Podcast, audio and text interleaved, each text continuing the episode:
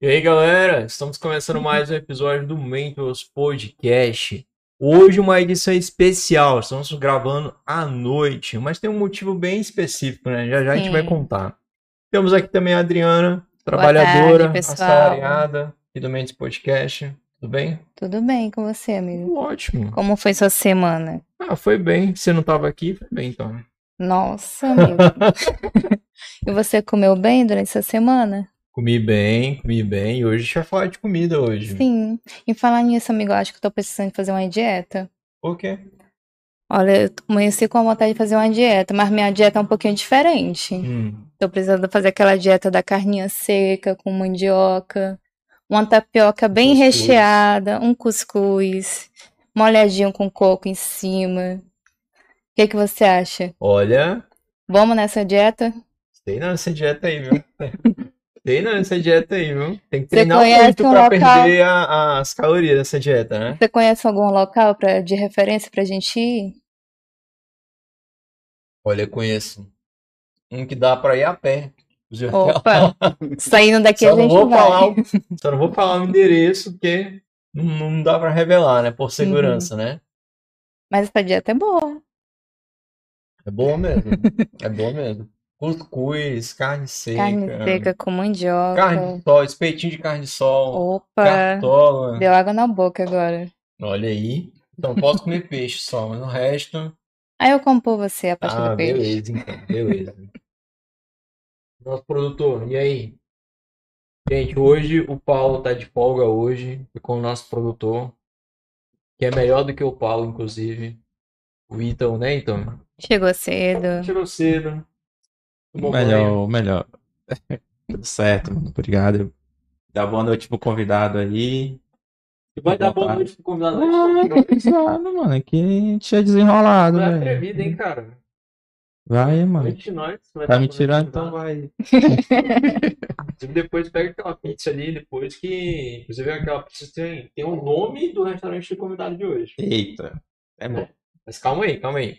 Galera, hoje nós vamos falar de comida, vamos falar de comida Comida nordestina, boa. vamos falar de comida boa, de comida daqui da região norte, vamos falar de empreendedorismo, vamos falar como tudo começou no restaurante Maria Bonita. Vamos receber com muita salva de palmas o nosso querido, mas salva de palmas diferente, já fazendo Hum. referência ao próximo episódio. Sim, Como é que é? gostei. Bate palmas em livros. Ah, galera, vamos receber o Bruno, criador da Maria Maria Bonita. Bonita. Seja Boa bem-vindo. noite, boa noite. boa noite a todos, boa noite vocês que estão aí assistindo. Para quem não me conhece, costumo me apresentar no início. Me chamo Bruno, sou um dos fundadores da Maria Bonita, junto com minha esposa Tatiele. E hoje a gente vem trabalhando. Você não revelou por motivos de segurança, mas eu vou revelar o endereço onde é que fica para quem quiser nos visitar. Fica na Lauro Sodré, número 1535. Pertinho, né, Lucas? Pertinho. Dá pra ir, de fato, dá para ir a pé.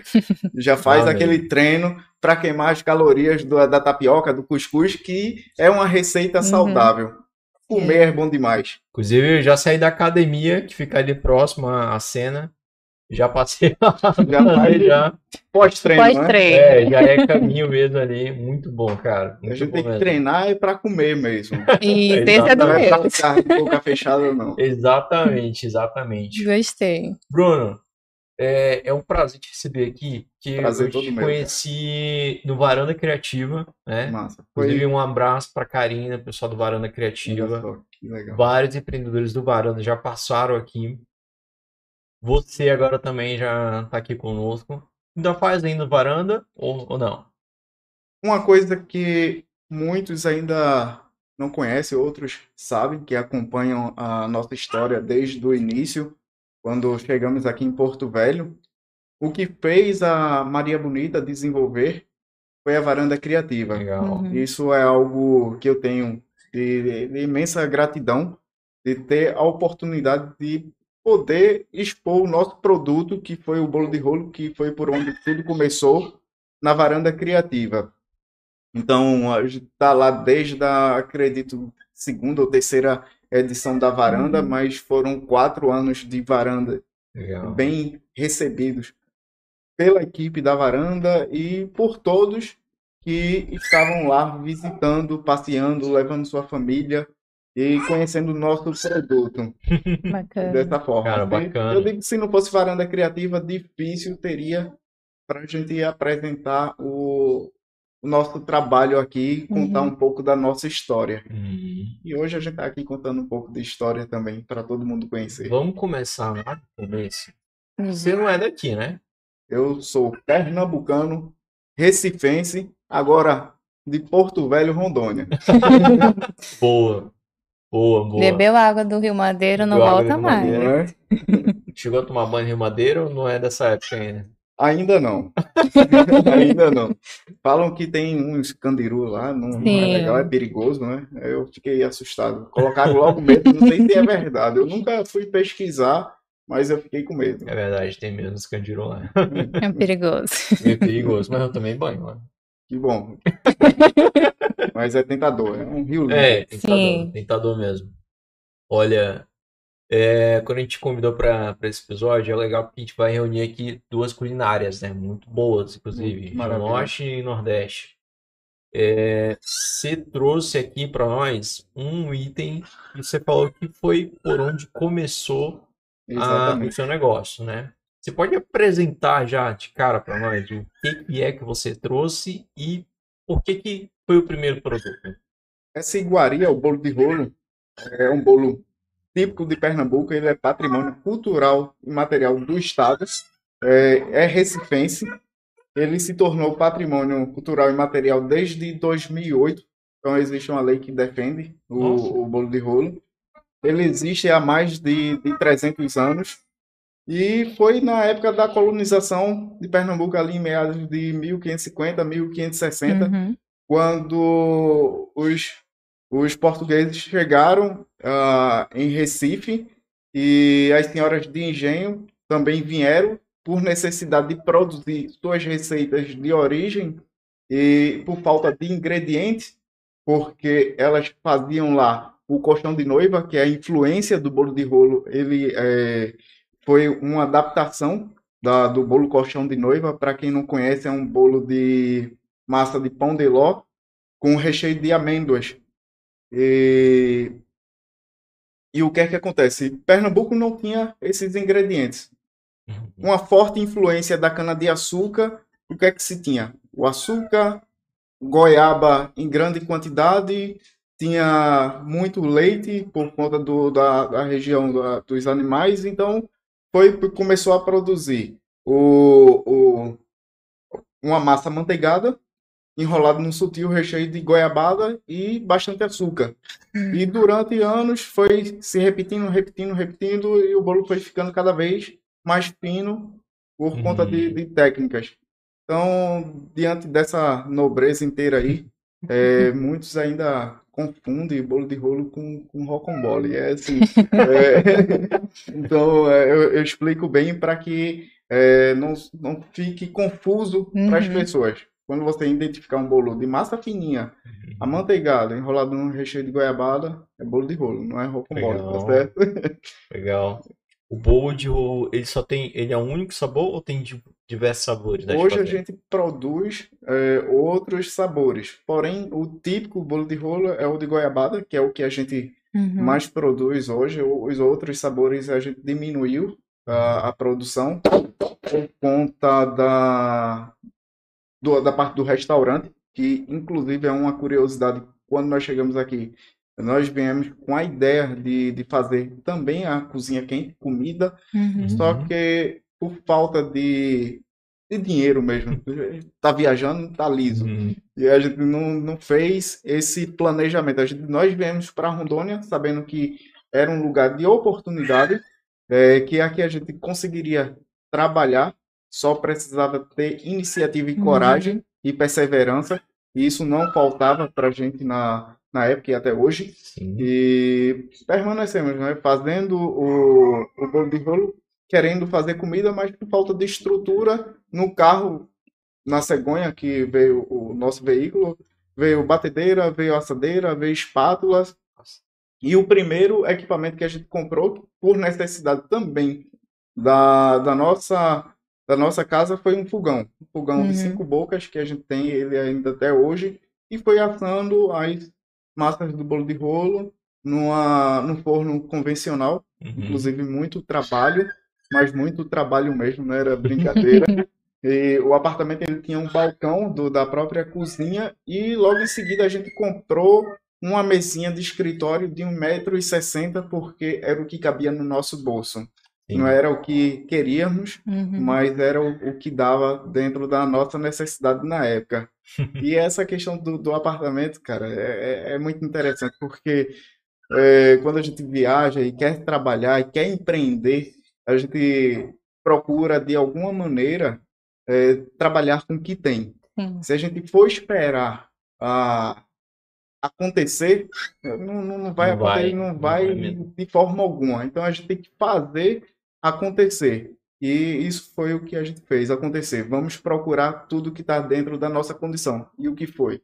Procura um apartamento que tenha acessibilidade, é, foi próximo ao Porto Velho Shopping, ali no bairro Embratel, apartamento com gás encanado. Hoje o, o, o síndico dá risada, mas antes Aringar brigava com a gente porque, pô, vocês estão usando o gás do, do, do, do condomínio, mas tudo isso foi, foi pensado. A gente pensou, não, vamos procurar um apartamento que tenha um sistema de gás encanado, um sistema de segurança para que a gente possa trabalhar. E lá no prédio oferecia tudo isso que a gente necessitava Uhum. para poder começar. Então, empreender é isso, é procurar oportunidades. Então, foi essa, essa, eu digo que essa foi uma das primeiras oportunidades Uhum. que a gente teve para empreender e não nos freou por aí. A gente foi continuando, continuando. Você diria que você começou por necessidade ou porque você gostava mesmo, você queria fazer? A gente começou porque queria de fato fazer Uhum. a, o, a- trabalhar com gastronomia.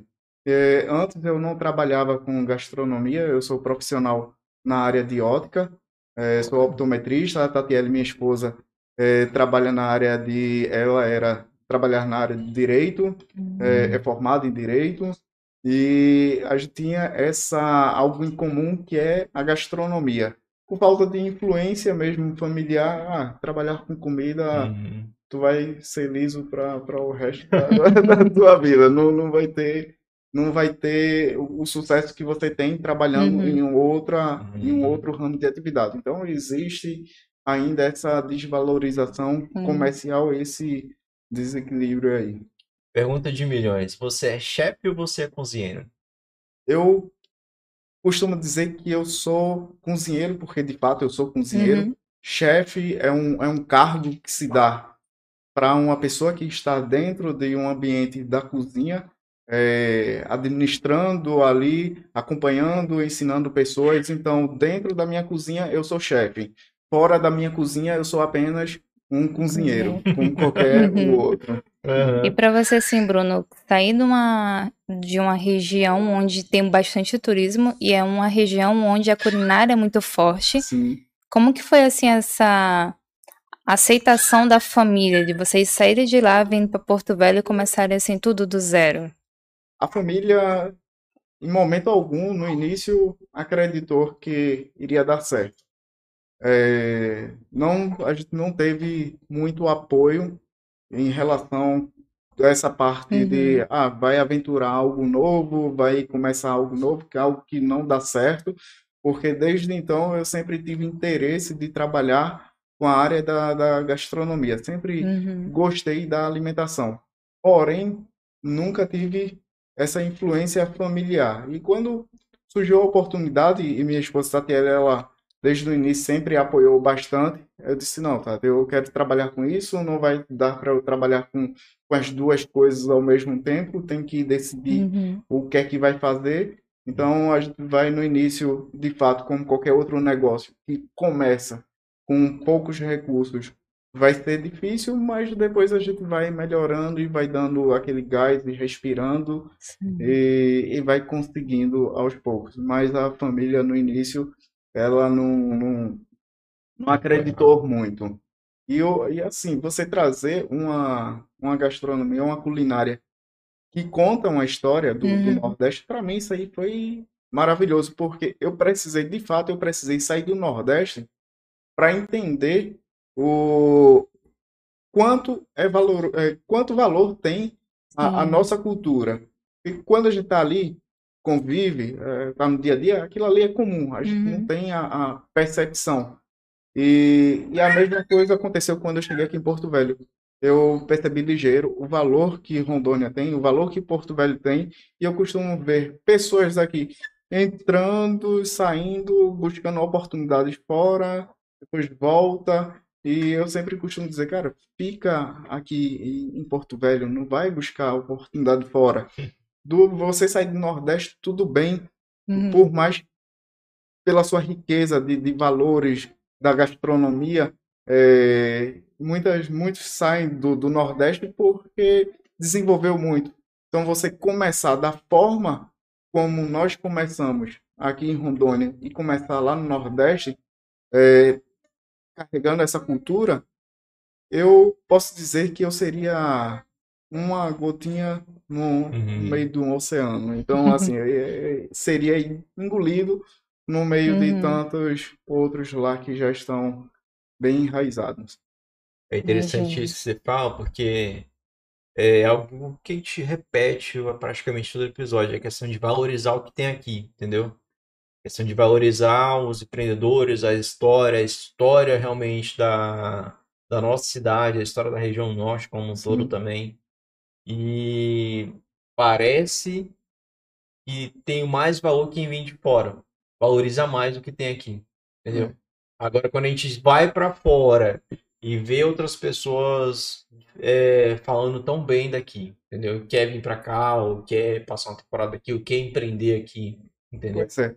E essa visão, Lucas, é, é muito comum das pessoas que convivem no local. Como eu Uhum. falei para você, eu precisei sair do Nordeste para entender o, o potencial que o Nordeste é, o que ele entrega. Aqui em Rondônia não, não é diferente. Então você tem, tem uma cultura muito forte aqui. Um exemplo do, do café. Sim. E, e pouco é divulgado isso. Uhum. Eu digo pouco, pessoas, vocês podem me questionar, falar, muitos outros podem questionar Uhum. e falar, mas pouco é divulgado, bicho, o, Uhum. o, o café. Quando você vai para o Nordeste, é, pode ser a coisa mais simples, o bolo de rolo, por exemplo. Você vai para o Nordeste, bolo de rolo é vendido até no sinal, pô.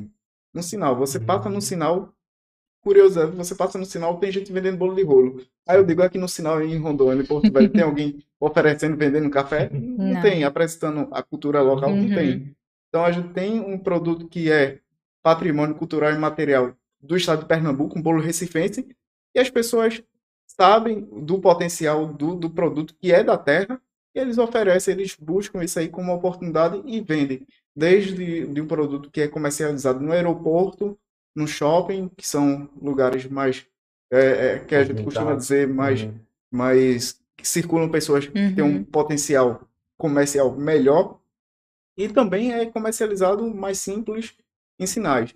E, in- inclusive, quando a gente começou a vender esse produto aqui, eh, a gente trabalhava um valor, um preço dele, e muitas pessoas que viajavam no Nordeste costumavam dizer, ah, fui para o Nordeste, comprei a cinco reais. Por que vocês estão vendendo aqui? Um exemplo, na época a gente vendia, se eu não me engano, era 25 reais. Uhum. Aí eu disse, poxa, é, aí tem que entrar na história de construção de valor de, de um produto que vai para a cozinha, de, desde a compra do insumo até a produção, porque tudo se explica. Aquele produto que custa cinco reais, como é que ele chegou naquele preço de cinco reais? O produto que custa 25 reais, como é que você chegou naquele preço que custa 25 reais? Então, assim, se você quer escalar teu negócio, é, tu vai vender um negócio de 5, de 10, de 15, de 20, como é que tu vai fazer? Então, cada um tem um modelo comercial, porque no Nordeste a gente vendia, um, um exemplo aqui, a 25, mas no próprio Nordeste, aquele, aquela pessoa que reclamava, que foi, visitou e comprou de 5 reais, também tinha o mesmo produto que era vendido de 100 reais no Uhum. próprio, Nor- no próprio Recife. Então, assim, depende de quem tu vai comprar, aonde é que tu vai comprar, qual que é o tipo de produto que está sendo fabricado. Então, assim, é, era algo que eu não perdia nem tempo discutindo. Eu digo, não, quer comprar, tudo bem. Não quer comprar, eu, Uhum. eu entendo. Quer pagar cinco reais, eu ensino como é que faz o bolo de rolo, e você faz o bolo de rolo e me vende a 5 reais, eu revendo a 25. Para mim é mais confortável do que eu produzir. Se na época eu tivesse alguém que produzisse e me vendesse a 5 reais, com certeza Legal. eu iria fazer isso daí. É, e você, como é que você descreveria a tua marca, Maria Bonita, se ela fosse uma pessoa? É, é, uma, é algo curioso, porque a ideia do nome Maria Bonita surgiu, de fato, da, da Maria Bonita, a mulher do, do Lampião, que é de uma mulher guerreira, uma mulher trabalhadora, que inclusive eu me inspirei na minha esposa Tatiele, que de fato ela é uma mulher guerreira, uma mulher tra trabalhadora. Então, Maria Bonita é, foi um, algo que a gente contou muito sobre e falou e fala até hoje sobre Tatiele. As pessoas vão para um restaurante e visualiza a ah, Maria Bonita é você. e aponta Tatiele. E de fato, Maria Bonita é, foi hoje é eu e Tatiele, mas de fato Maria Bonita, Tatiele que sempre esteve lá é, me acompanhando junto comigo, é, ralando, trabalhando dia e noite, se sacrificando. E essa é a história uhum. do, do Maria Bonita. Ela é inspirada também numa mulher guerreira. É uma mulher, é uma mulher forte, guerreira, né? Cara, legal, bacana. E como é que você faz hoje assim para para agregar mais valor assim ao que você está fazendo hoje? O que que você está fazendo de diferente hoje? Então, quando com quando tudo parte do início, né? Chegamos aqui, tinha o interesse de fazer a parte de, de cozinha quente, mas não tinha condição. Então, a única o único meio era trabalhar com o bolo de rolo para poder uhum. capitalizar e começar a construir outros produtos e entregar isso aí também. Ainda lá no apartamento a gente começou o projeto de um prato só. Foi logo quando a gente se equipou, já tinha mesas maiores, o apartamento era de três quartos e a gente utilizava o apartamento só tinha um quarto, uma dependência que é para a gente dormir, o resto do apartamento é, se tornou praticamente um, uma pequena indústria de, de alimentação. E a gente começou o projeto de um prato só, que a gente entregou logo no início, foi o Baião de dois.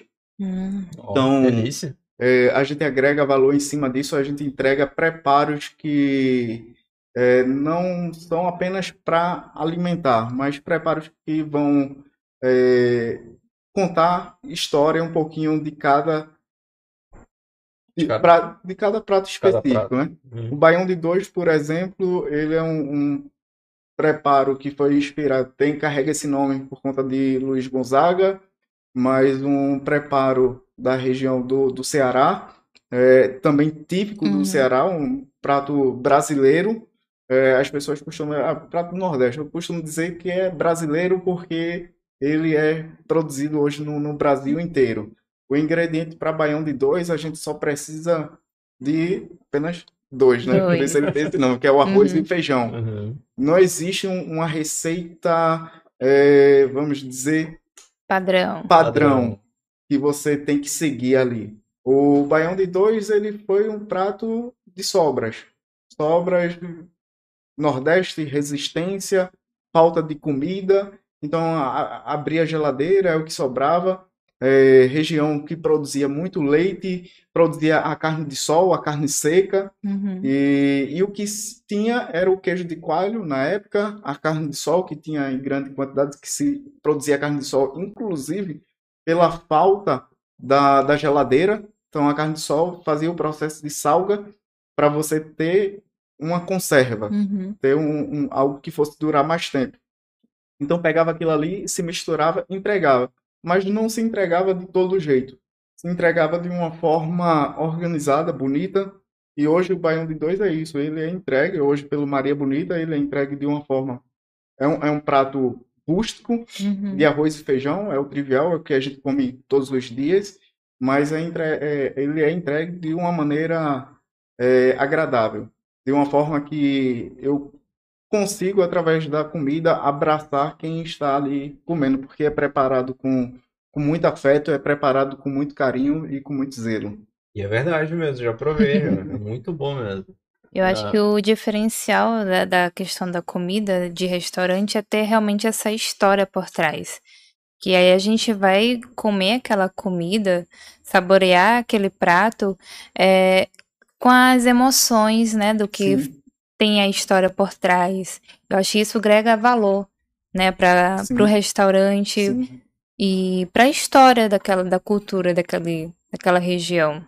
Acho que isso aí é muito importante mesmo. E, e o que você falou, aproveitando esse gancho, Uhum. é, as pessoas que vão lá, eu quero, eu preciso, eu quero que elas com, é, sentem lá, comam e lembrem um pouquinho de quando eles viajaram para o Nordeste. E se não viajaram, viaja lá mesmo conosco no, no Maria Eu, Bonita. eu viajei lá com vocês, ainda não no Nordeste ainda. Com a minha esposa. Quando for para o Nordeste, junto com sua esposa, vai lembrar, lembra um pouquinho da gente, conta, fala lá Uhum. da gente também para o pessoal de lá do Nordeste, que tem dois nordestinos fazendo comida nordestina em Porto Velho, Rondônia. Que legal. Hum. Bacana, cara. É, é gostoso, viu? Demais os teu, teus pratos, claro. Obrigado, Eu fui lá só uma vez, mas quero ir lá de novo, né? obrigado. Quero ir lá de novo já. E assim, não é só da comida, é o espaço, é o atendimento.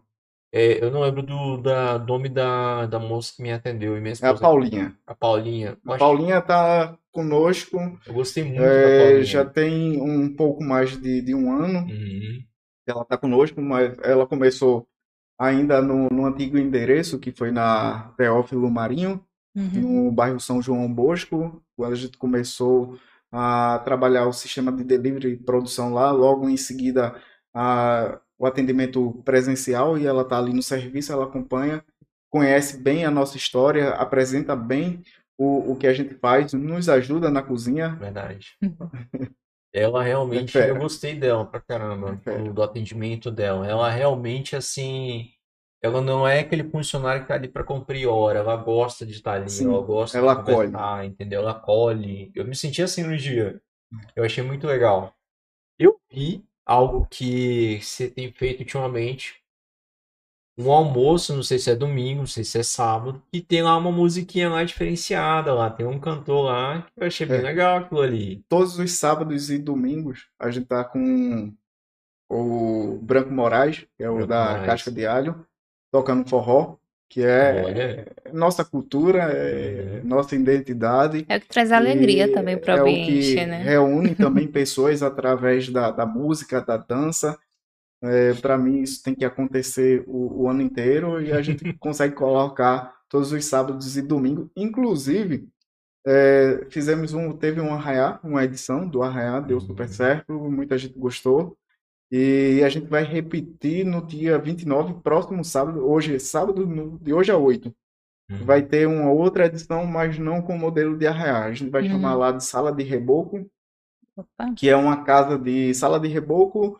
É, eu me inspiro numa, numa, numa casa de, de, de festa que tinha no Recife, que eu costumava ir durante os sábados. Eu disse, não, faz sala de reboco e sala de reboco também do, do Nordeste. que é Gostei o- do é, nome. Gostei do nome. Qual vai ser o horário que vai começar? começa às 18 horas e vai até às 23. Ah, dá Ó, pra gente ir. Ah, é. E já vai lá, viu? Dá pra ir lá comer um pouquinho, se alegrar, bater um papo, dançar um forró. Uhum. E quem não sabe vai. Quem não sabe, sabe, não- É. quem sabe, quem sabe aprende, se balança. É dois pra lá, dois pra cá. Não tem- se errar, tá, tá, tá bem feito. É sem vergonha. Se balançou um pouquinho, dois pra lá, Já dois pra cá, vale. já, já Já tá vale. válido. E vocês na cozinha também ficam dançando também? Tem que se balançar. Escuta o- a batida lá e se bate na cozinha também. É o som da panela e o som da música também. Será que todo negócio que a gente junta comida e comida e música tem já um, umas grandes chances de dar certo? A sua É, experiência já todos esses anos. O que que você acha? a, a música ela tem que combinar com, com a comida, né? Uhum. Hum, Muitas tem, existe alguns modelos de negócio e as pessoas pensam no cardápio e não pensam na música. Então, é, eu acredito que tem chance de dar errado também, se for algo é, que não seja bem pensado. Então, imagina só, eu trago uma cultura do Nordeste, que é uma cultura do carnaval, Uhum. é uma cultura do, do forró. Imagina só, eu coloco nada contra, eu gosto muito Uhum. do, do rock. Eu Uhum. até faria lá um movimento também do, do, do rock, gosto pra caramba. Tem umas bandas específicas que eu sempre acompanho, mas é, não combina com, com o nosso dia a dia, não combina com, com o nosso preparo, com os nossos pratos. É, as pessoas que vão lá também gostam, eu sei que gostam de, de rock, mas é o que a gente carrega, isso aí é o, é o forró, é o, a- o frevo, então é isso que combina com o nosso, nosso prato. A gente tem que pensar bem no que, que vai fazer na cozinha, no cardápio, entregar e colocar uma música que se aproxime daquilo que você está entregando. Caso contrário, dá errado. E o que que você aprendeu todos esses anos, junto com a, com a sua esposa lá, todo esse processo é, de construção aí da, da Maria Bonita, que você consiga transferir para qualquer outro negócio, independente do ramo. Algo que eu costumo repetir é você começar algo é, comercial. É, Nós não temos uma cultura que educa você começar um comércio dentro de casa. Então, ter essa separação família e trabalho é algo que a gente vem fazendo, reeducando desde quando começamos. Até hoje tem, a gente está aprendendo ainda. Eu ainda confesso que ainda não aprendi.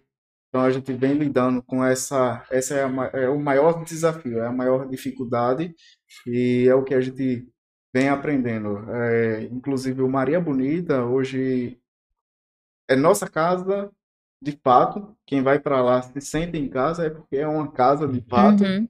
É, é nossa casa, é nosso ambiente comercial. Quando mudamos aí para Lauro Sodré, a gente teve, tivemos medo de começar porque teve a experiência lá no apartamento onde morávamos e trabalhávamos, e fazendo o, o bolo de rolo. E, e era aquela, aquele desafio diário de ter dentro do, do apartamento um ambiente de produção. Quando Tatiele queria receber uma visita, um- uma colega, e eu estava lá e disse: Não, Tati, não vai dar para receber essa visita. Olha só como o apartamento tá. Eu vou ter que juntar tudo aqui, não vai dar para juntar. E as pessoas vão entrar, eu vou ter que fazer higienizar tudo quando elas saírem para poder começar de novo. Eu não marca no shopping, aqui no shopping tá, tá próximo, marca e vai em qualquer outro lugar, vai para casa teu amigo, manda fotos daqui para teus colegas, mostra como é que tá, não dá para receber. Então, essa foi é, é o grande desafio de você é, ter a sua família dentro do ambiente comercial. E esse é meu grande desafio diário. Aí na Lauro Sodré a gente consegue dividir porque a parte do salão do atendimento não precisa ter acesso à, à parte da, da residência, tem um, um espaço é, amplo lá, dá para Uhum. circular legal, então não, não atrapalha. Isso ajuda bastante. O desafio vai ser quando a Mariazinha, a Mariazinha bonitinha, a Mariazinha de Jesus começar a crescer, a Maria Laura, minha filha, eh, tiver maior e começar a correr.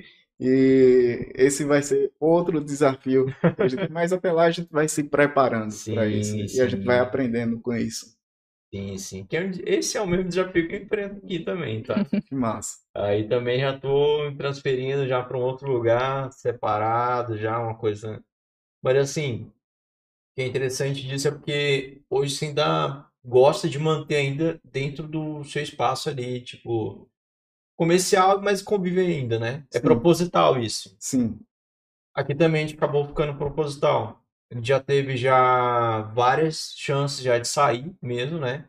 De ir para outro espaço, mais top, mais bonito, tal, separadinho, tudo bonitinho.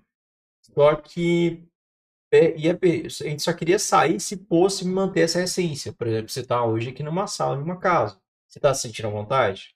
mas tô bem recebido, Pois tô bem é, acolhido. e, e se a gente fosse talvez para algum estúdio, talvez ia perder essa essência. Uhum. E tem estúdio que a gente não consegue mexer. Ah, quero colocar uma poltrona, ah, eu quero colocar uma mesinha de centro, um sofazinho ali, sentar e trocar uma ideia, entendeu? Como se a pessoa estivesse em casa. E assim, hoje é proposital e a gente quer continuar com essa identidade ainda, entendeu? A gente gostou bom. disso e pessoa que te recebe é como se a gente estivesse recebendo em casa mesmo, sacando uma ideia, entendeu? E, é, e as pessoas se sentem confortáveis. Isso que é legal.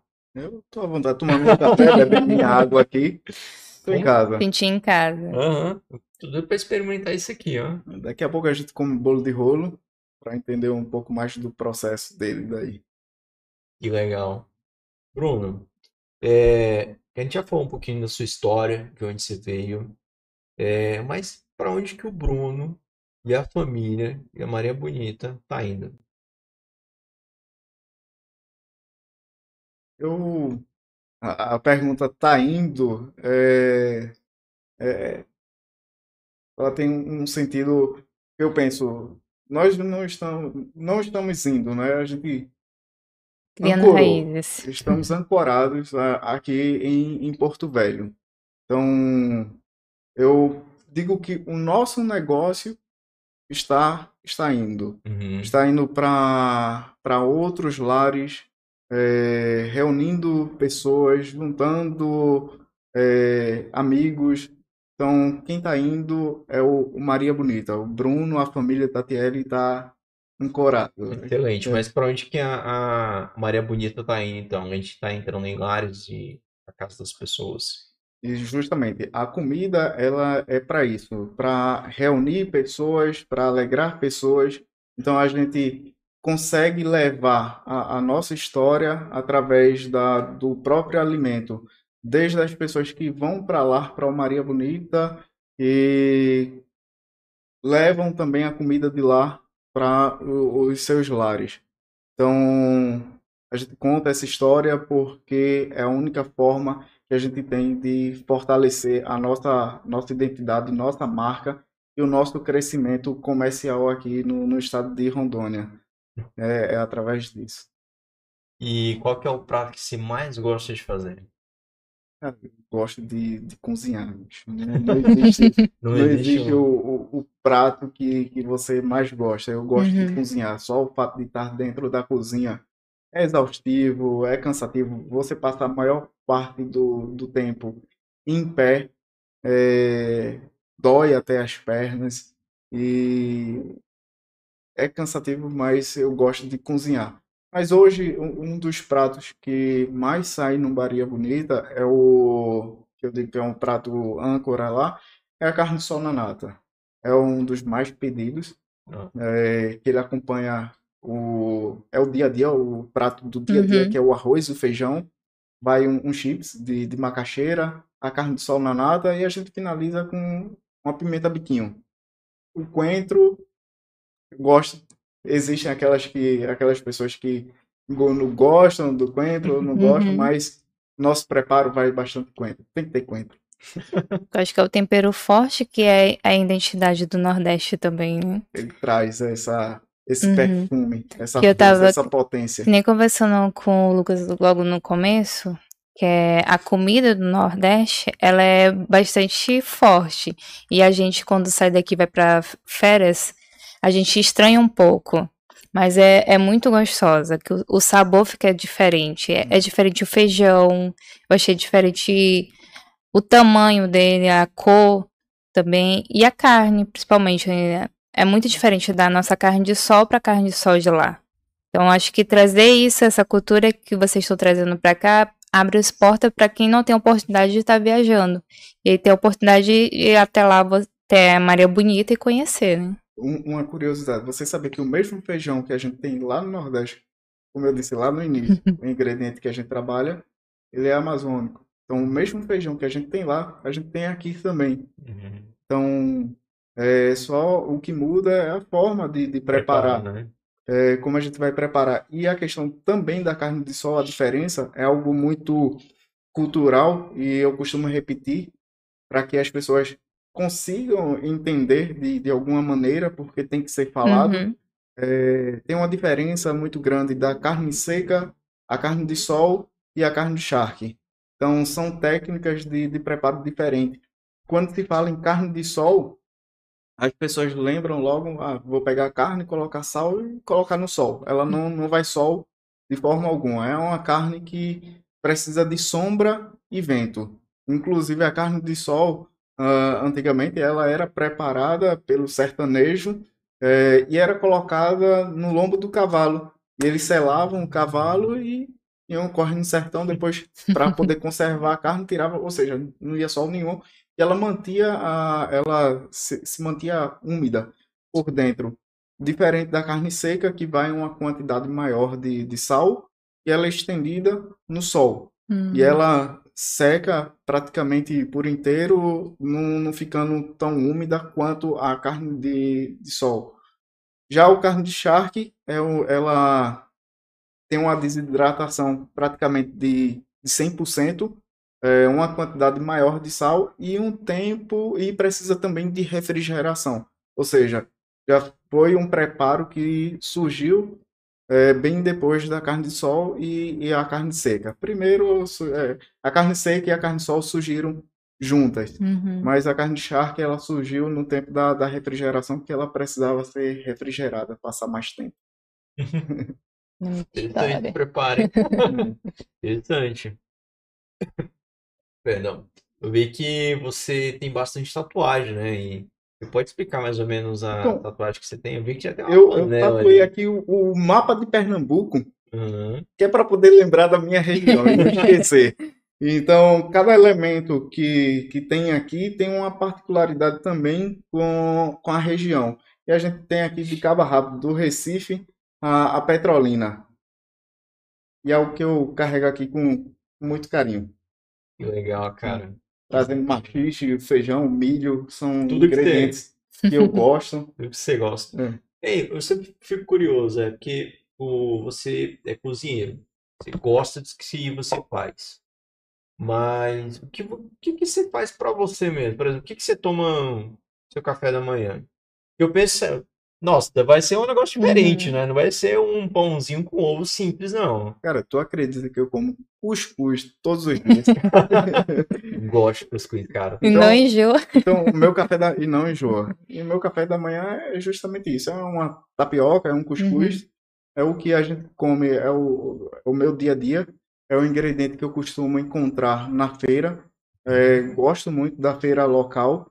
Então, você vai aqui na, na, na feira de, de Porto Velho, qualquer feira, é muito comum você encontrar farinhas, tapiocas, Uhum. é, a goma, né? Você encontra a goma de diversas maneiras. Ah, a farinha flocada também, o, o milho, você Hum. encontra também ele flocado. Então, é, do meu café da manhã é isso. O meu café da manhã é a mesma coisa, você sair daqui e ir para a feira, e o que você vê na feira, eu levo para minha casa e como. Esse é, é o meu café da manhã. É o meu café da manhã, é meu almoço, é, é meu jantar. E o que seria um jantar perfeito com a Tatiane, Tatiele e o Bruno? Qual seria o prato que vocês comeriam?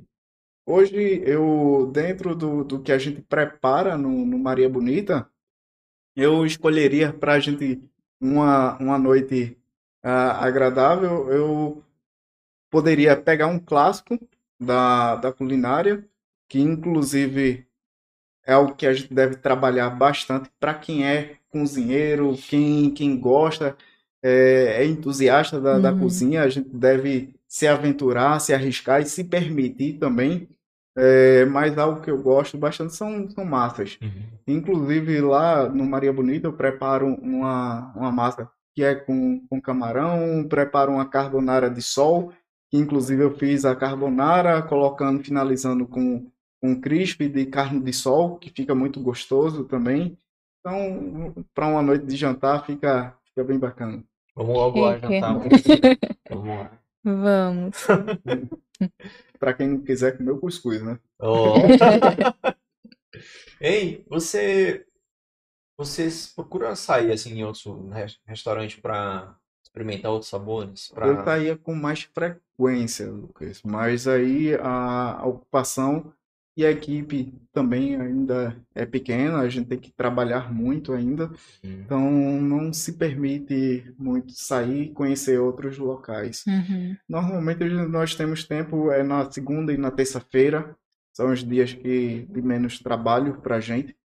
E, e aqui ainda segunda-feira e terça, muitos lugares também estão é, fechados, não Uhum. funcionam. Sim.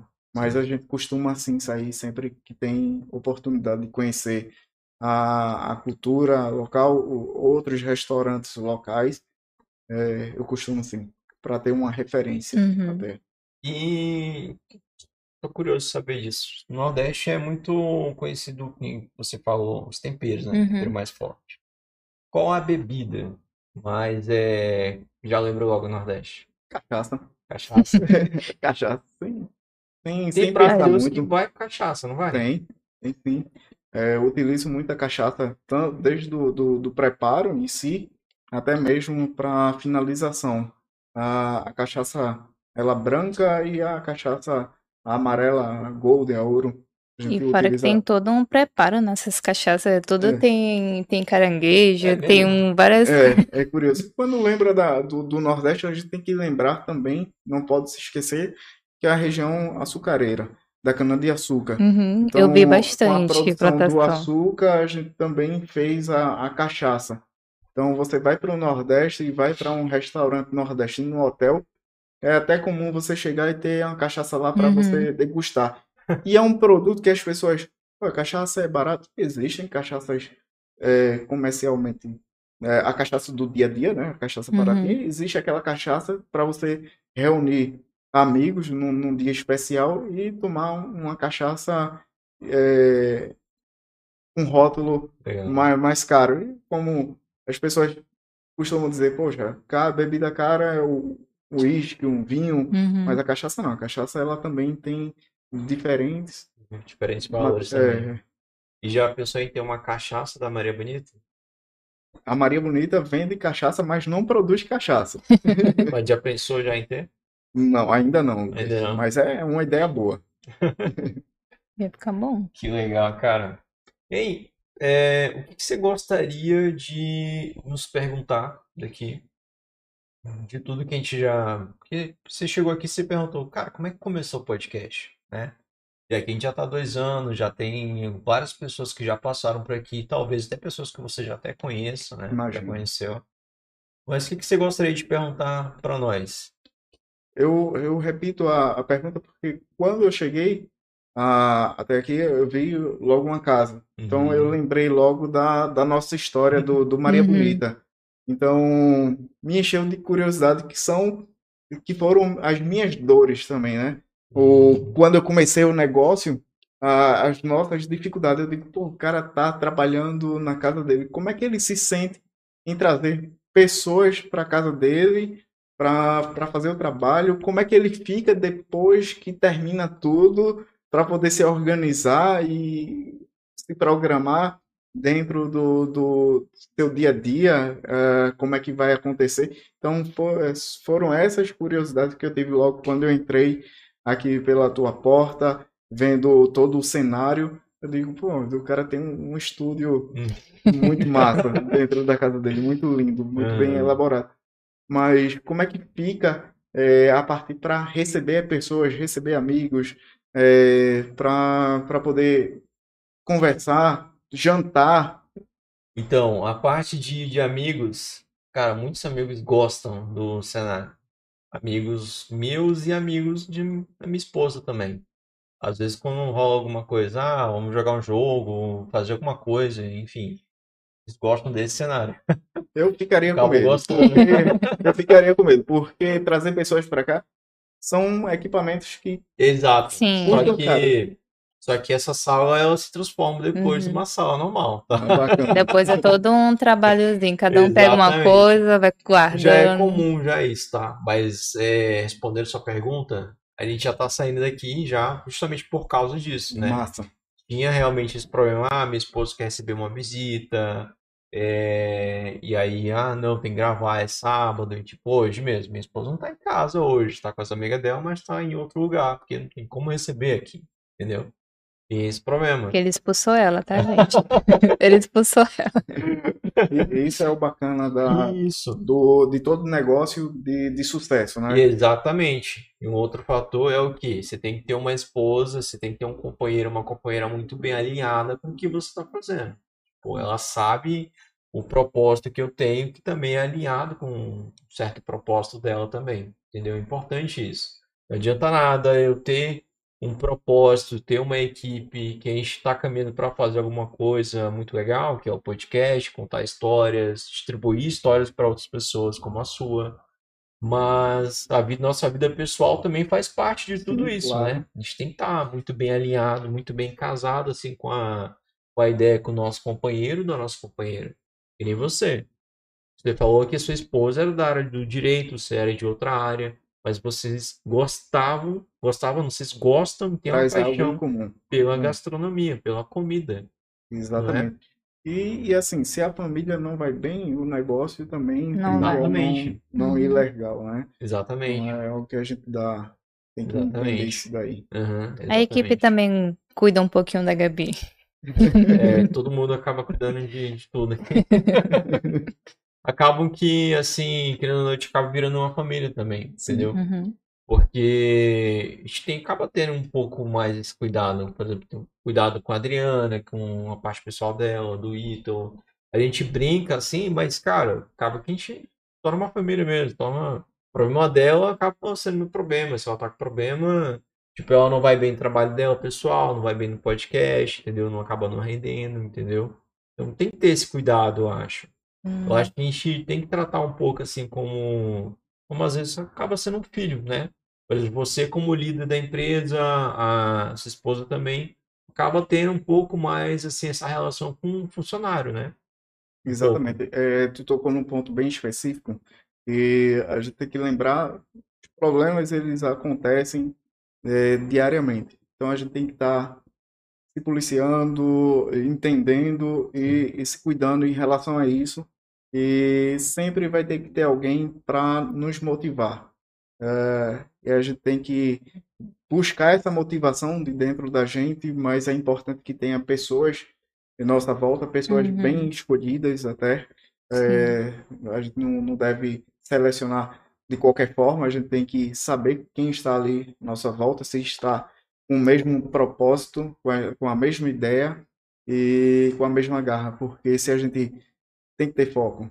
Então, Sim. se a gente escolheu trabalhar, tem que trabalhar. Se a gente decidiu parar, bora, vamos parar. Se a gente é, decidiu, como você falou, vamos sair para jantar, então a gente sai para jantar. é, vamos reunir com os amigos, vamos reunir os amigos, é foco. Então, é, se trabalho é trabalho, vamos pensar no trabalho. Saiu para se divertir, esquece o trabalho, pensa na diversão. Saiu para fazer qualquer outra atividade para descansar, por exemplo, a hora de descanso, descansa, não vai trabalhar. Então, esse é um dos desafios que a gente tem que treinar todos os dias. Exatamente. Bacana. Viver um momento, né? Eu acho que o ócio ele é criativo também. Hum.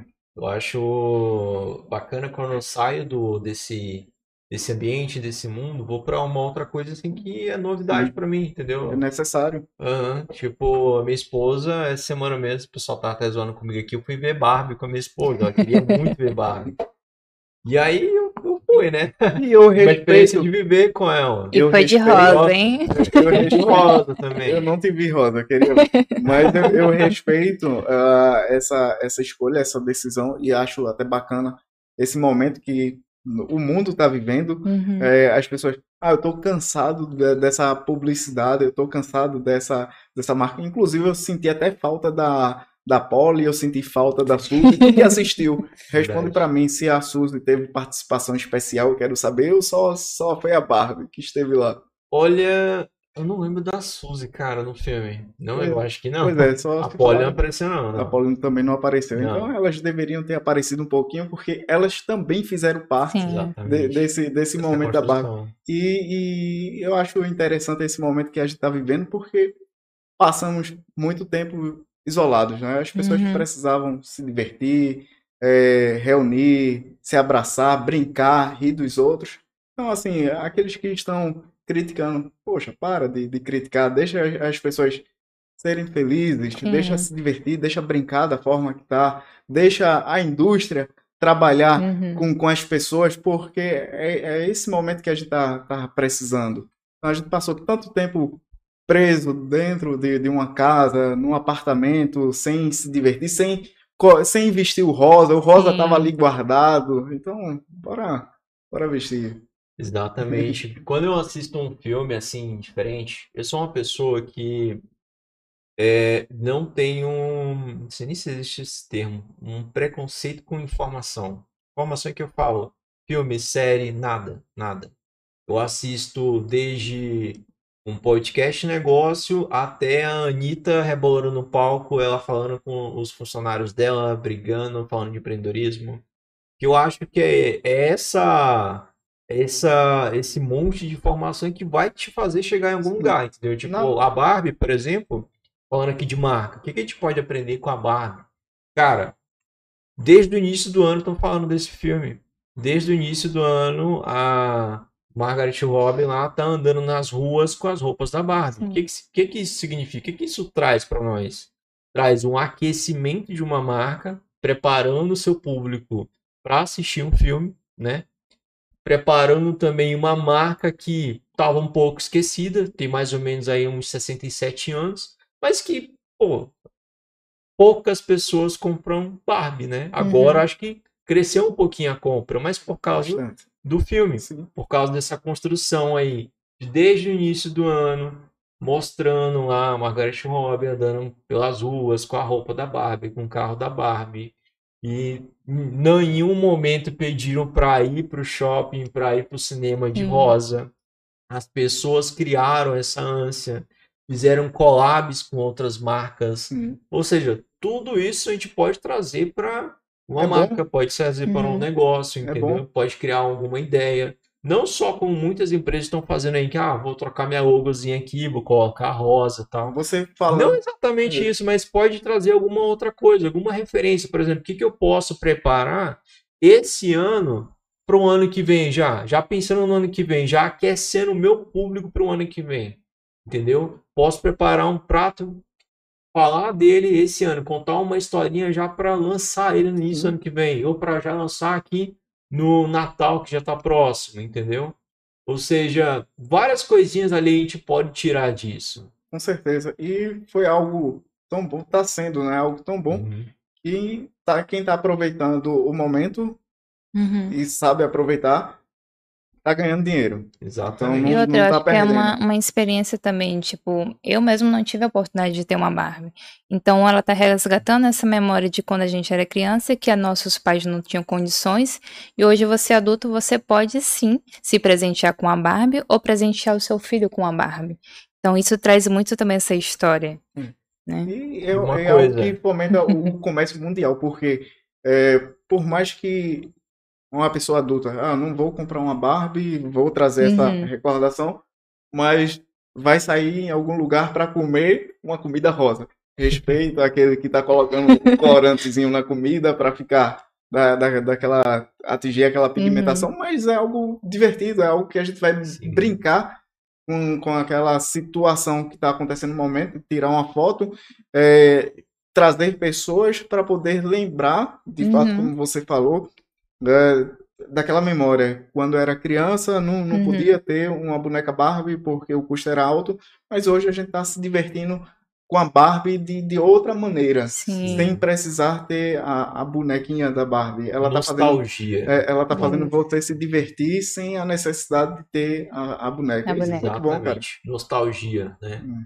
É algo que eu acho que tem muito no seu negócio, né? A nostalgia, o- aquela comida que eu comi anos, anos atrás, ou aquela comida que eu comi quando eu fui viajar para o Nordeste. Uhum. Pois é, Entendeu? e, e a comida do Nordeste é uma comida que sempre traz essa, essa referência, porque é algo antigo. É, Pernambuco, primeira, primeiro estado do, do Brasil, então é muito antigo, então toda Uhum. cultura da, da gastronomia brasileira, a gente pode dizer que é de lá de Pernambuco. Uhum. E ela foi desenvolvendo e ganhando espaço em outros, outras regiões, e outras regiões foram criando suas identidades também.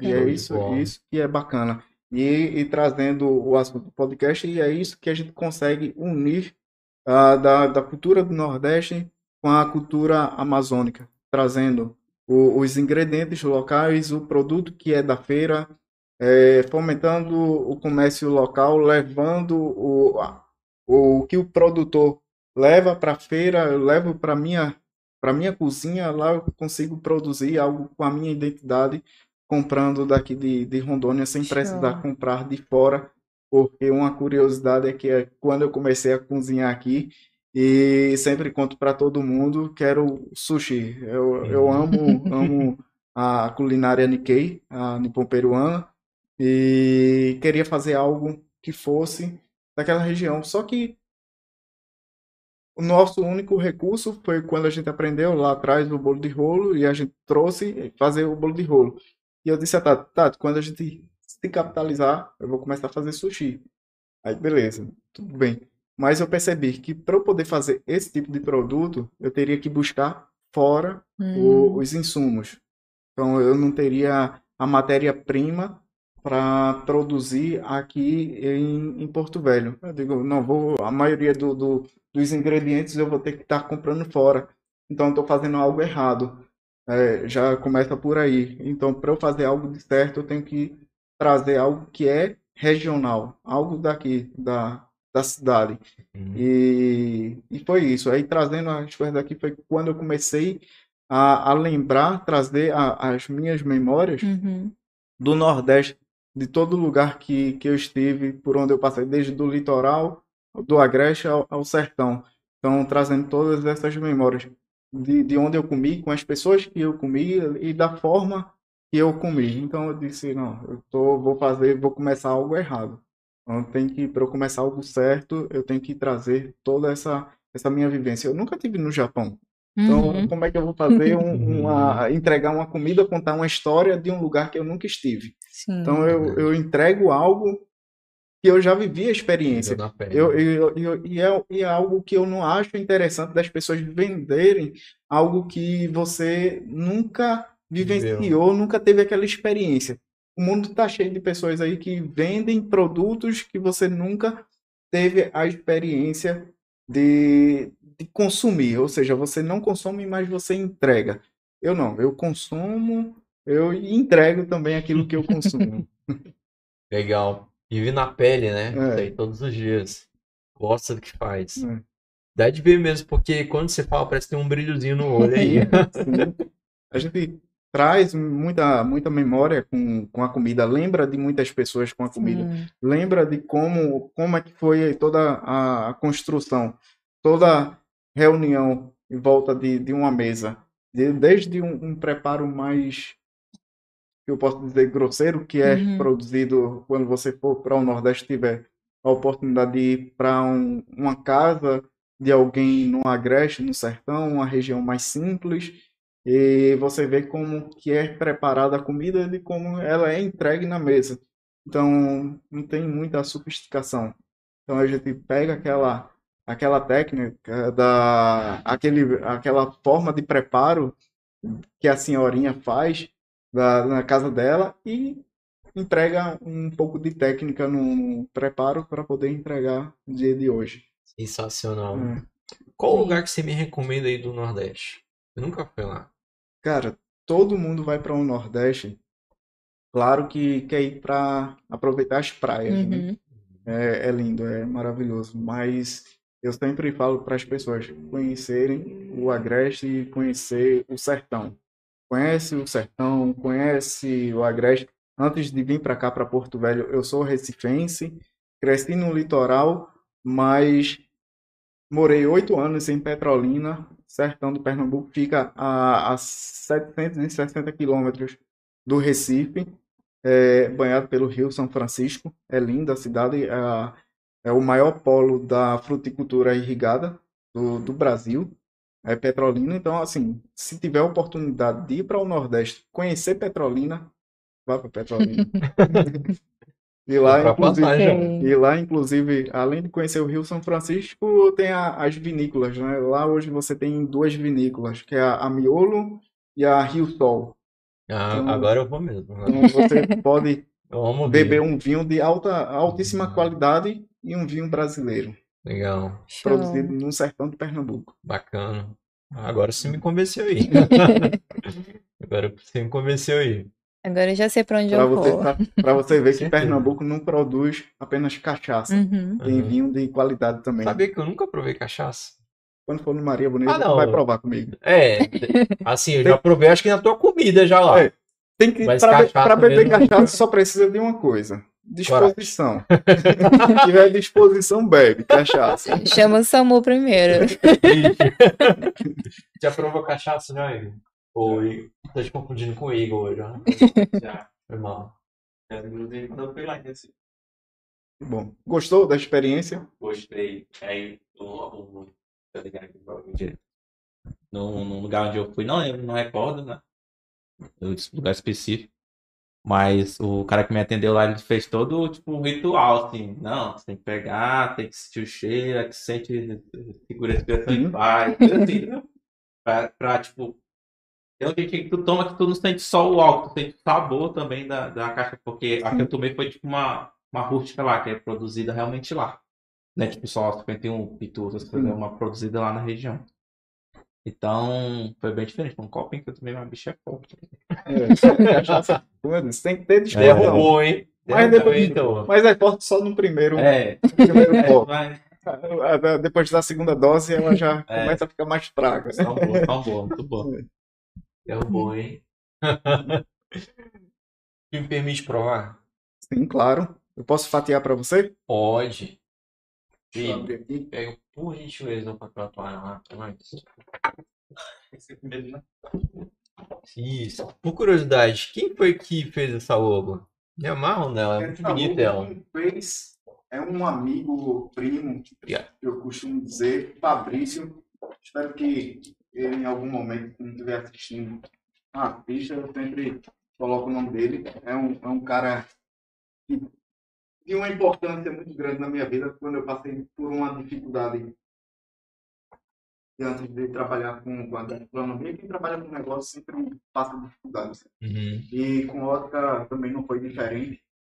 E eu estava precisando de alguém para fazer o serviço da parte de visual. E lá da época de ótica, ele fez todo o trabalho para mim quando eu quebrei, não tinha condição de pagar ninguém. E um- um- uma pessoa que trabalhava comigo me apresentou ao Fabrício.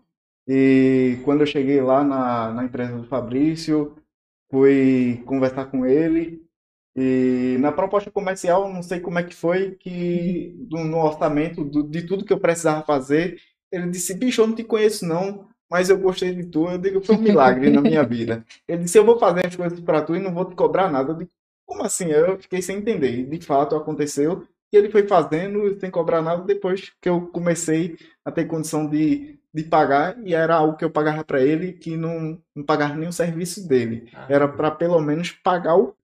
É. Tem o Onildo Rocha, que é da Paraíba também, que ele hoje está à frente do restaurante, que é parceiro da Masterclass. E o. Gosta da, da Paola? Gosto também. Ela.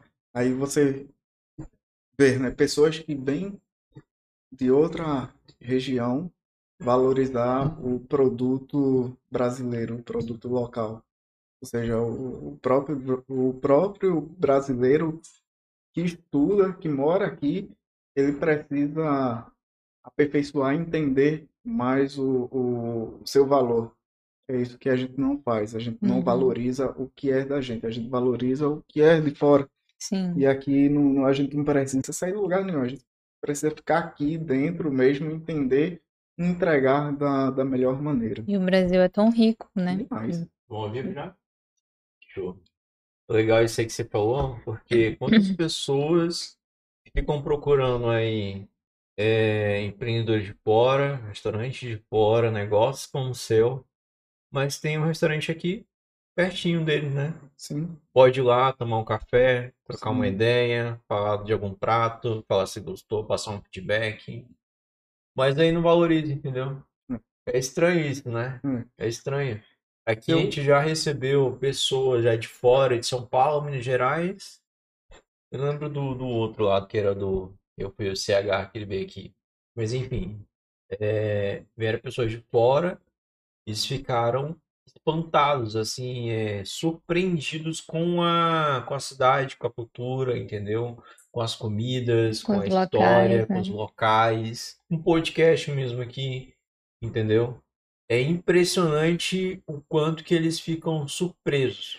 Para você ter ideia, é, um exemplo, a gente participa, participou, parou um pouco por conta do, do restaurante, mas quando começamos na varanda criativa, quem tiver a oportunidade, eu sempre indico, vá para a varanda criativa, Uhum. porque a varanda criativa sempre leva produtores daqui, pessoas que fazem o artesanato, levam a gastronomia, tudo local para lá, para a varanda criativa. O Maria Bonita é um case de sucesso, que começou na varanda criativa, eu tenho muita gratidão disso daí, mas foi um trabalho que eu e a Tatiele, nós, a gente repetiu, perseverou, eh, não apenas no dia de feira, mas entendendo a, a nossa cultura, a gente entregou não simplesmente o bolo de rolo, Uhum. mas a gente entregou também a história do bolo de rolo.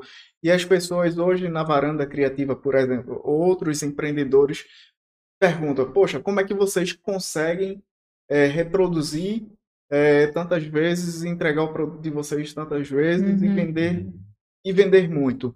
Eu digo, cara, da mesma forma que também pode fazer com o teu produto. É só tu entender o teu trabalho e o valor que o teu Sim. trabalho tem, porque é bonito. Eu, eu consumo varanda criativa, eu consumo produto local, eu vou para a feira, mas infelizmente eu vejo as pessoas acreditando no que elas fazem. Elas não simplesmente elas produzem e entregam de qualquer forma. Elas não têm a, o entendimento de explicar aquilo ali para quem está sendo entregue. E, e uma coisa muito importante antes de você tentar empreender é gostar de gente, cara. Se você não gosta de gente, é, aprenda a gostar. Aprenda a gostar de gente, porque é, esse é o, o grande sucesso do negócio, é gostar de pessoas. Então, se você não gosta de pessoas, aprenda a gostar. Aprenda a gostar para poder trabalhar, porque dessa forma você vai ter paciência, você vai saber receber, você vai saber entregar teu produto. É, quando você receber um- uma crítica, é você entender aquela Uhum. crítica de uma forma construtiva também, para que você consiga aperfeiçoar e melhorar para o teu negócio aplicar. Não é ficar chateado com raiva da- das pessoas porque elas fizeram aquele tipo de crítica com você. Então, é entender que é, tudo serve para o teu crescimento, desde algo que, que naquele momento você achou bom e algo que você também achou que naquele momento você não estava preparado para ouvir. É, então, é, é aproveitar todo esse momento. É o que eu falo para as pessoas. Pega o teu produto, não trabalha um único dia do mês, não trabalha um único dia da semana. Trabalha todos os dias o, o, o teu produto. Entende o processo até quando você chegou para poder entregar ele depois de pronto para o teu cliente. Não é só ele levar para casa e comprou algo por necessidade porque eu estava precisando. Uhum. É, cria uma necessidade para que eles consumam o teu produto. E foi isso que o Maria Bonita, é, que antigamente era Maria Bonita Bolos de Rolo, fez. E hoje é Maria Bonita Restaurante e Confeitaria. A gente criou e até hoje a gente cria uma necessidade para que as pessoas consumam o nosso produto. Não adianta a gente simplesmente chegar ali na feira é, e produzir e tentar forçar a vender, forçar uma venda. A gente tem que criar de fato uma necessidade para que as pessoas entendam ah, o, o processo e o porquê eles estão lá junto conosco, valorizando, agregando e divulgando a, a nossa marca. E eu sou muito grato também àquelas, que- àquelas pessoas que vão lá, consomem nosso produto e divulgam para Uhum. outras pessoas. Sou muito feliz. Eu peço, mesa por mesa, quando dá tempo, quando eu tenho a oportunidade, Uhum. peço para as pessoas divulgarem, falarem do nosso produto, caso goste. Claro, se não gostar, pode falar também que não gostou, não tem problema nenhum. Eu vou ficar feliz que eles foi lá e disse, ó, comi e não gostei de tal coisa. Massa, para mim também é ótimo, porque eu vou tentar, de alguma forma, melhorar aquilo dali. Mas é isso, é, é- é fazer o trabalho, criar uma necessidade e o principal de tudo, gostar de gente.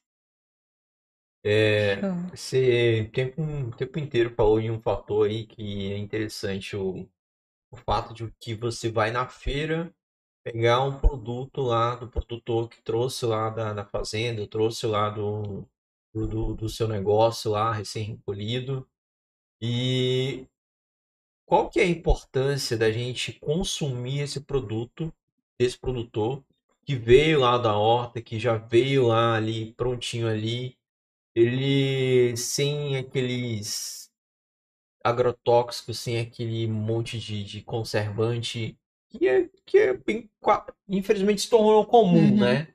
Hoje a gente comprar em mercado, comprar em, em qualquer outro lugar. Mas qual que é a importância de pegar esse insumo lá, é, pegar esse produto para poder preparar o- os seus pratos? Qual que é essa- essa importância das pessoas? Eu quero que a, a importância, primeiramente, eu, eu digo para mim, não é? Eu quero que isso exista, Uhum. continue existindo. A feira, a feira, ela é, a feira ela é viva. A feira tem o nome Feira Livre, porque ela é livre. O nome livre já nos livra de, de muitas coisas.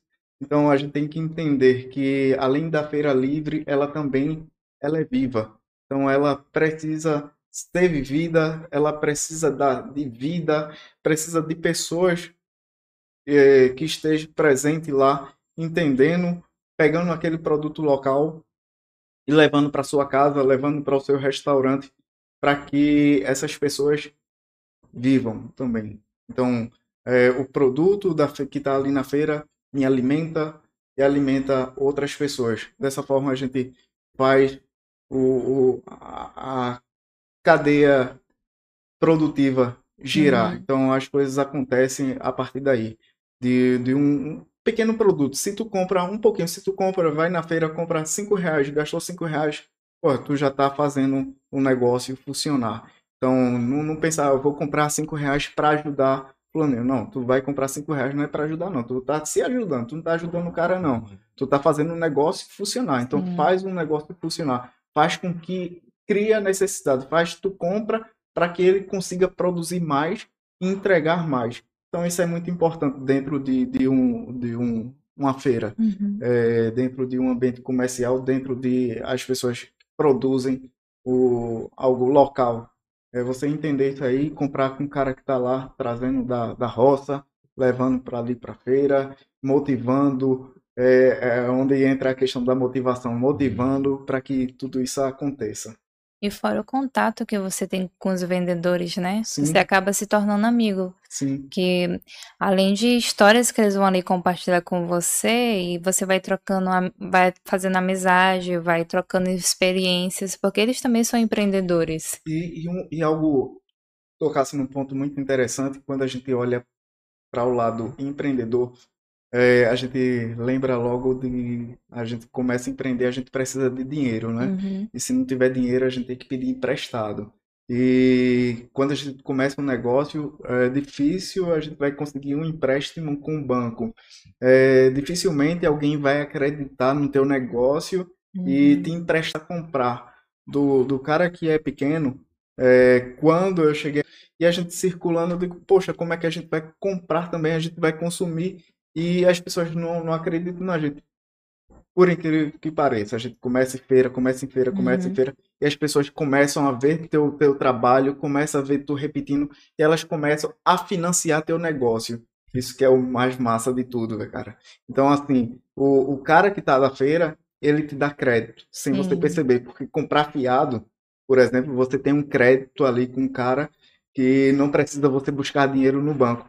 Então, se ele te vende fiado, ele te dá uma semana para pagar, honra aquele pagamento com ele. Se ele dá 30 dias, honra aquele pagamento com ele, porque isso aí é um, um, um empréstimo sem, sem juros algum. Então, assim, tu tem uma oportunidade de negócio, um exemplo, Uhum. isso dentro da, da minha, do meu segmento. Então, se você trabalha com qualquer outro segmento, é, quem trabalha, um exemplo, Lucas trabalha com, tu me falou, trabalha com seguro, né? Isso. É, os bancos. E o que é que o banco faz? O banco ele troca a moeda, ele troca o Exatamente. dinheiro. Eu trabalho com comida, eu vou lá na feira, eu troco também o meu, meu dinheiro, a moeda com o cara que está na feira. Então todo mundo está ganhando dinheiro. Se você entender o processo do teu trabalho, do teu negócio, tu vai fazer ele funcionar da forma correta. Só isso. Excelente. Adriana, Bom, faz a tua pergunta final. O que que você gostaria de saber do Bruno? gostaria de saber do Bruno, quando que o Bruno tira férias? Olha, Hum. boa. Eu quero Como é tirar que você vai no férias. Nordeste?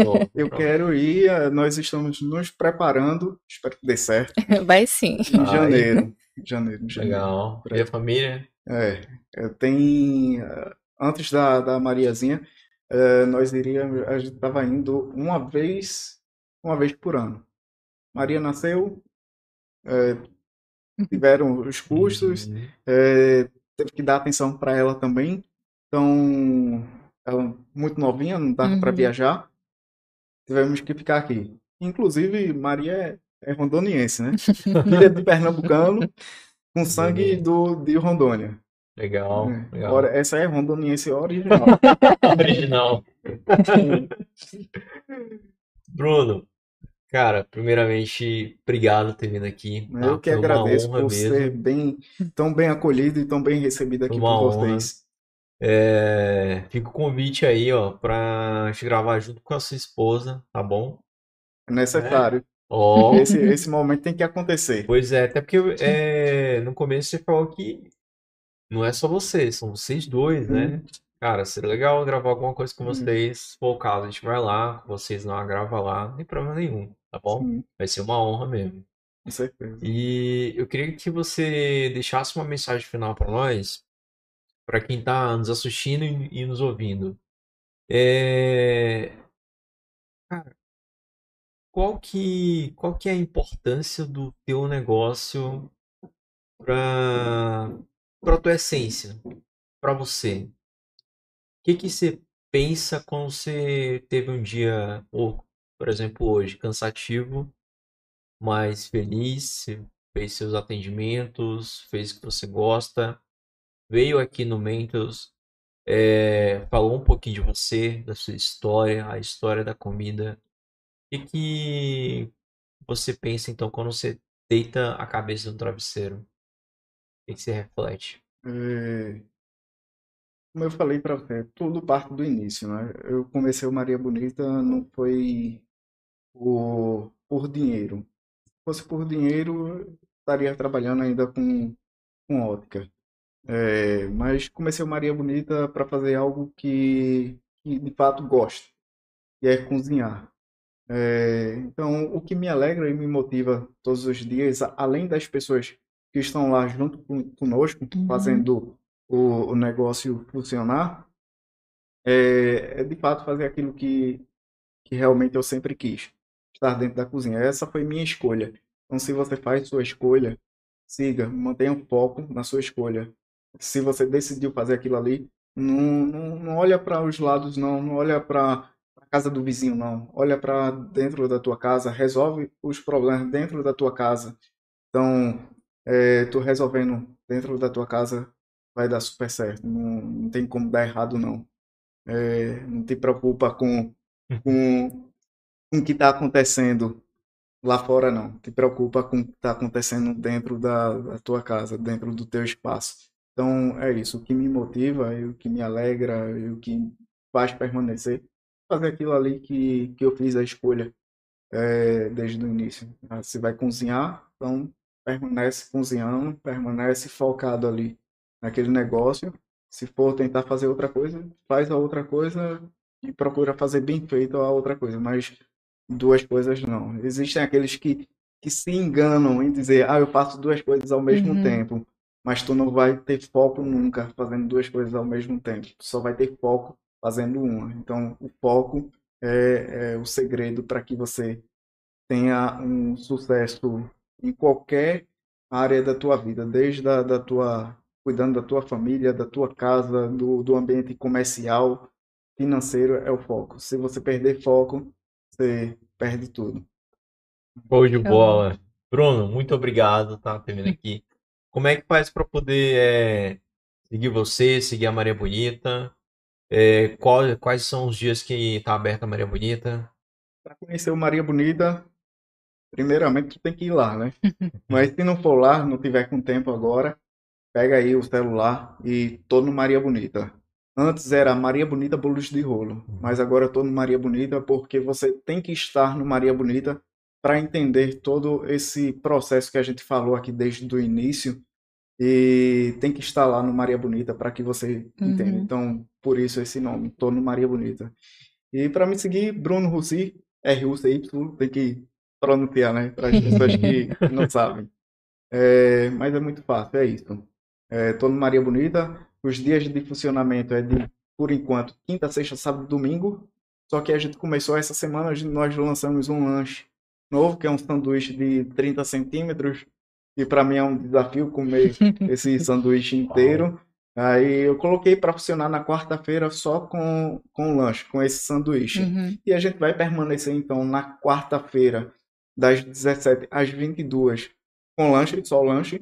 E quinta e sexta a gente funciona no almoço normal e segue o atendimento à tarde e vai até a noite, na sexta, na quinta até às 20, na sexta até às 22, com lanche. Aí tem, entra o cuscuz, entra uma tapioca, entra o, o arrumadinho de charque, que é o feijão, a vinagrete, a charque, uma farofa. Então, é, é isso. Vai lá, tô no Maria Bonita, acesse o Instagram aí e acompanha um pouquinho dessa nossa história, nossa trajetória. Quem vai chegando agora precisa acompanhar bem para entender o processo desde lá do início. Que a gente hoje conta conta pouco da nossa história, mas quem esteve aqui hoje conosco pôde conhecer um, um pouco disso daí. Exatamente. Se você quiser conhecer 100%, só indo lá mesmo na É. Maria Bonita. E realmente, gente, é muito bom. Não é porque o Bruno tá aqui, a esposa dele tá aqui, não. Eu já fui lá, realmente é muito bom mesmo. O atendimento é excelente, a comida é sensacional mesmo. Você se sente no Sim. Nordeste, né? Eu nunca estive lá, mas eu acho que a sensação é quando você tá comendo na Maria Bonita, E viu? lembrando, Hum. uma oportunidade, uma oportunidade boa para brincar, se divertir é o Sala de Reboco da Maria Bonita, né? Que é no, no dia que 29, a gente vai estar lá. próximo sábado. Quando vocês terminarem o trabalho aqui para poder dar aquela relaxada, vai lá, Já Poxa, tá combinado, vai, todo mundo vai. se balançar, dois para lá, dois para cá. né? Já vai dormir, já vai dormir com isso aí na cabeça para tu lembrar. Vou ter que Boa. dançar um forró no- na hora do chuveiro lá. Tu, se abraça assim com as duas mãozinhas, dois pra lá, dois pra cá. Pega a tua esposa, amor, aprendi a dançar forró. Quando ela chegar, aí, perguntar como é que tu aprendeu. Não é fácil, é dois pra lá, dois pra cá. Pronto. Tá resolvido. Boa. Bruno, obrigado, tá? Fica o convite que você retornar aí. Quer te falar mais alguma coisa? Não, só agradecer mesmo. Obrigada Obrigado, pela presença. E agradeço. pode deixar que sábado a gente vai estar lá. Já Vamos conto lá, com né, vocês. então. Vamos lá, né, então. Com certeza. Vamos levar o Paulo lá, que a gente pode estar aqui. Galera, muito obrigado por ter ficado aqui conosco. Obrigado. Artista. Estamos também no Spotify, no YouTube, no TikTok, Instagram. Todas as redes sociais estão aí na descrição. Assim como também as redes sociais do Bruno, tá bom? Siga o Bruno, siga a, a Maria Bonita, tá bom? E vá lá conhecer, viu? Fica o convite aí. Vamos lá semana que vem na Primeiro tu vai ter que dizer como é que dança forró, que eu quero saber se tu aprendeu.